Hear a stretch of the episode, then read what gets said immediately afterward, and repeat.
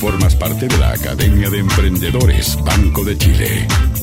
Para ti que decidiste alargar el día para aprender, bienvenidos, bienvenidas aquí a la sala de clases de la Academia de Emprendedores Banco de Chile en ADN. Pero vamos a partir pensando en la casa propia. ¿Tienes casa propia o no? Vives en ella y la tienes en arriendo quizás. O a lo mejor estás juntando pesito a pesito y es un sueño, en el cual yo también me incluyo, de tener por fin mi propiedad. Como sea, la inversión inmobiliaria siempre es una buena forma de hacer crecer tu patrimonio. Y para saber cómo entrar de lleno en esa dinámica, saludamos de inmediato aquí en la Academia de Emprendedores a la profesora del curso Educación Financiera para Emprendedores y creadora de los super contenidos sobre educación financiera, Romina Capetillo. ¿Cómo estás, profe? Hola, Leo, muy bien, ¿y tú? Bien, pues tenía un poquito de dudas con mi introducción porque yo a veces pienso en la inversión inmobiliaria y, como lo decía, el sueño de la casa propia todavía no la cumplo, lo veo lejano, pero por otro lado pienso y hace cuatro años lo veía como un imposible. Y fíjate que mi situación no ha cambiado tanto, pero empecé a tener ciertas conductas, que es algo que tú siempre nos, cuentas. Así que feliz de, de aprender un poquito más de cómo entrar de lleno a la inversión inmobiliaria. Sí, bueno, pasa mucho eso porque en verdad crecemos con eso del sueño de la casa propia y, a veces lo vemos cada día más imposible porque vemos que las propiedades suben, suben, suben de precio. Eh, pero hay una buena noticia porque la inversión inmobiliaria no es tan lejana como nos imaginamos, dado que hoy en día hay ciertas plataformas o empresas o broker inmobiliarios, como le quieran llamar, eh, que facilitan un poco la compra de esta, de esta propiedad, ya sea para inversión o vivienda. Obviamente están más enfocados en inversión en, sectores que tengan un potencial desarrollo para que pueda generar renta y de esa forma ir armando un patrimonio más interesante que eh, comprarte directamente la casa propia. Pero finalmente lo que uno haga con eh, la casa o, o, la propiedad que uno se compre es decisión de cada persona, ¿verdad? Sí, claro, absolutamente. Hay algunos que la verdad es que no lo ven como inversión, es como un, un resultado, pero en el fondo es el lugar donde van a vivir. Exactamente. Bueno, y con eso quería hacer la primera aclaración, Leo, porque una cosa, cuando uno compra para vivir, tener súper claro que eso si bien, claro, uno está pagando algo para uno, ¿verdad? Esa compra solo te genera gastos, ¿ya? No es una inversión propiamente tal, sino que es un gasto para tus finanzas personales. Pero si yo me compro una propiedad para ponerla en arriendo, esa propiedad sí es una inversión para mí. ¿Por qué? Porque esa inversión, o sea, perdón, porque esa propiedad en el fondo se está pagando a través de un tercero en base al arriendo, por ende, eh, lo más probable es que yo el dividendo lo esté pagando con el arriendo y quizás además obtenga una ganancia. Entonces finalmente esa propiedad pone dinero en mi bolsillo y no me saca dinero de mi bolsillo. Cuando uno escucha esto del se paga sola, ¿a eso se refiere? Exactamente, a, a eso se refiere. Comprar una propiedad Ojalá en un sector que esté bien ubicado, que tenga un potencial desarrollo, que tenga demanda de arriendo, porque puede ser muy económica la propiedad que tú estás comprando, pero si no tiene demanda de arrendatario, va a ser una propiedad que no se va a arrendar. Entonces hay varios puntos para fijarse al momento de invertir en, propiedades.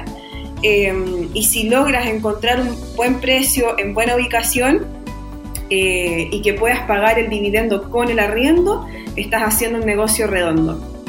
Profe, y aprovechando esta etapa de aclaraciones al principio de la clase, eh, disculpe si salí medio preguntón, profe, ah, pero soy, soy alumno acá y quiero aprender. Eh, vamos a hablar de propiedades, ya sean casas o departamentos, o también vas a incluir el concepto del, terreno. Sí, mira, hoy en día eh, lo que más se ha explotado de alguna manera en Santiago son los departamentos, eh, Santiago tiene muchas zonas en donde hay varios proyectos inmobiliarios de departamentos más que casa. ¿Por qué? Porque es una, eh, cuando se habla de inversión es una administración también mucho más simple. Eh, una casa requiere también de mantenciones y de otro tipo de preocupaciones cuando tú la riendas, ¿verdad? Un departamento es, es, más llevadero, por así decirlo. Entonces, y porque también hay mayor cantidad de stock en Santiago de departamentos que de casas. Eh, lo podemos ver nosotros donde miremos hay un, edificio al lado o hay un edificio construyéndose en algún lugar de Santiago, el suelo está cada vez más escaso y por ende cada vez más caro y eso también hace que suban los precios de, la, de las propiedades. Pero eh, también está ocurriendo un, una especie como de fenómeno que el terreno en sí, como tierras propiamente tal, en otras regiones también está siendo bien atractivo justamente porque eh, hay esta como escasez de, suelo en Santiago mismo o en los alrededores. Entonces, lo importante, yo no soy una experta en, terrenos, pero sí es importante, si es que la persona quiere eh, involucrarse en ese negocio, conocer bien dónde está comprando, qué posibilidades tiene de construir, si, eh, tiene o no tiene factibilidad de agua, de luz y todos esos detalles que tienen eh, en el fondo eh, la, compra de un terreno. Eh, pero efectivamente lo más fácil, entre comillas fácil digo, para inversión es la inversión inmobiliaria en departamentos porque en Santiago tienes una alta demanda sectores que también tienen un potencial de desarrollo interesante y bueno, otras regiones también, no solamente Santiago, hay otras regiones como Ponce, La Serena, Viña, que también son súper interesantes para invertir en departamentos fácil o no, yo creo que queremos saber cuáles son los primeros pasos, porque tiendo a pensar que lo primero es juntar platita. No sé si es tan así todavía. Sí, bueno, lo, primero que nosotros pensamos es que para comprar una propiedad tengo que contar con un pie, ¿verdad? El pie, en palabras simples, es el dinero que yo voy a, adelantar o anticipar o que voy a tener de antemano para comprar esa propiedad y la, el porcentaje restante lo financio con una institución financiera que generalmente son los bancos o mutuarias, ¿ya? Hoy en día se está pidiendo más o menos entre un 10 a un 20% del valor de la propiedad del departamento o, casa. Eh, que por ejemplo, si yo estoy comprando una casa o un, o un, departamento de 100 millones de pesos, entonces yo tengo que contar con entre 10 a 20 millones para dar de pie, ¿verdad? Y la diferencia la financio con banco o mutuaria. Ahora, ¿qué es lo que pasa? Muchas veces creemos que tenemos que contar con ese dinero previo al momento de comprar, pero en las propiedades nuevas hay ciertas facilidades que las inmobiliarias están entregando para poder comprar proyectos con entrega futura. Entonces, si yo invierto o compro un proyecto que se entregue en uno, dos, tres años más, yo tengo la posibilidad de, en el periodo de construcción, dividir ese pie en cuotas. O sea, si me quedan 12 o 24 meses para que se entregue la propiedad, yo tengo 12, 24 o quizás más, dependiendo de las condiciones que me dé la inmobiliaria, para poder pagar ese pie en cuotas que no van a tener ningún interés más que el reajuste de la UEF. Entonces, finalmente, más allá de hablar de la cantidad de ahorros que yo tengo que tener para invertir, eh, es importante también revisar mi capacidad de ahorro mensual para ver si es que puedo comprar con entrega futura.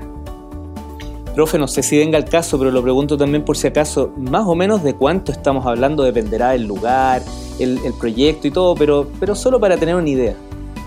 Sí, mira, más o menos hoy en día las propiedades en Santiago están desde, obviamente dependiendo de la zona, pero podríamos hablar desde 1800 UF hacia arriba.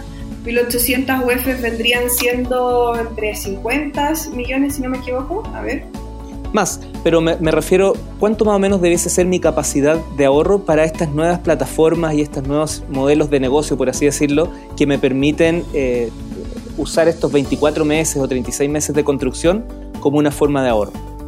Ah, perfecto, sí. Bueno, en ese caso depende mucho de la fecha de entrega del proyecto, del valor de la propiedad, del porcentaje de pie que yo voy a estar entregando, pero más o menos, por lo que yo he visto en el mercado, las cuotas rondan desde las 150, 200 mil pesos hacia arriba, podría ser, mensual. Ahora tiene, tiene un beneficio comprar con entrega futura, porque tú estás comprando eh, a precio de hoy una propiedad que en dos o tres años más, obviamente, o uno espera, eh, aumente su valor. Entonces, finalmente, aparte de tener la posibilidad de poder pagar en cuotas, tienes la posibilidad de congelar el precio de esa propiedad eh, comprando anticipadamente. Qué interesante, profe. Oye, y para el momento en que, en que me evalúan, porque esto no es, o sea, me imagino que uno puede tener las ganas, pero igual tengo que pasar por algún tipo de evaluación. ¿Cómo, tengo que, puedo complementar renta? ¿Cuáles son los pasos que tú recomiendas? Sí, bueno, lo primero que, que, yo recomiendo es, independiente que compres con entrega futura, y cuando uno compra con entrega futura quiere decir que el banco me va a prestar el dinero una vez que se entregue la propiedad. O sea, si es en dos años más, en dos años más me va a evaluar con mi situación eh, financiera de dos años posterior, ¿cierto? Claro. Em, de todas formas, aunque eso ocurra en dos años más, es súper importante que tú te evalúes o te preevalúes al momento de reservar la propiedad hoy para que sepas si con, con tus condiciones actuales tú eres sujeto a crédito, ¿ya? Eh, ¿Cómo saber más o menos a simple vista si uno es sujeto a crédito o no? No estar en DICOM y tener cuenta corriente. Generalmente eh, es lo que te piden los, bancos y obviamente tener una renta acorde a la propiedad que tú quieres comprar.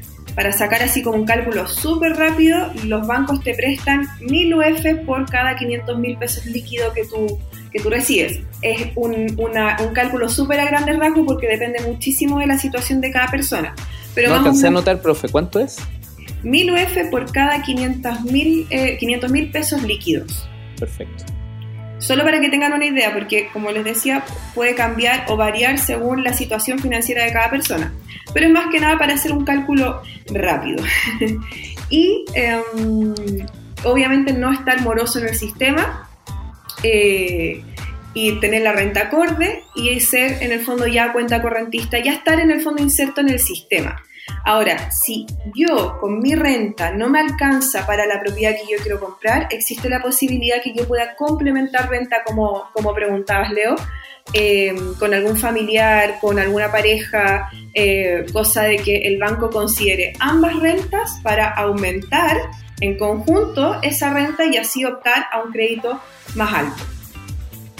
Tremendos datos, profe. El tiempo nos pilla. La última pregunta tiene que ver con, esto del el momento.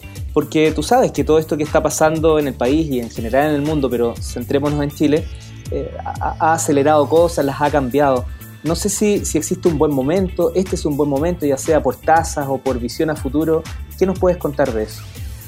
Sí, bueno, la verdad es que eh, históricamente invertir en, en bienes raíces, en, tierra, la tierra es escasa, la, tierra es finita, no tenemos tierra infinita, ¿cierto? Entonces, eso hace que históricamente sea una inversión bien estable en el tiempo. Eh, ahora, si nos adecuamos al, contexto actual, hoy en día, para las personas que están gestionando créditos hipotecarios, hoy es una buena oportunidad porque las tasas todavía no se han disparado em, y por lo que se dice, de aquí a un año más podrían subir las tasas. Entonces, quienes puedan aprovechar la posibilidad de gestionar créditos hipotecarios este año, antes de que sigan subiendo las tasas de los créditos hipotecarios, eh, tienen que aprovecharlo. De todas formas, invertir en propiedades siempre es una buena inversión, una inversión estable con un riesgo, un riesgo medio moderado bajo. El mayor riesgo es que el arrendatario no me pague, ¿cierto? Y hoy en día hay empresas que te, aseguran el arriendo o se preocupan de la administración. En el fondo hay formas de mitigar ese riesgo. Entonces, más que nada preocuparse de la situación de uno, ver si es que uno es sujeto a crédito, si es que uno puede em, solventar en el fondo esta inversión y obviamente evitar el sobreendeudamiento, evitar la sobrecarga en el fondo para que tu inversión sea más de bajo riesgo que de mayor riesgo.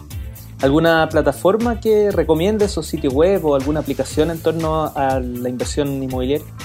Sí, de todas maneras, capitalizarme.com es un broker inmobiliario que puede ayudar eh, a todas las personas a invertir en departamentos si es que cuentan con las condiciones para poder hacerlo.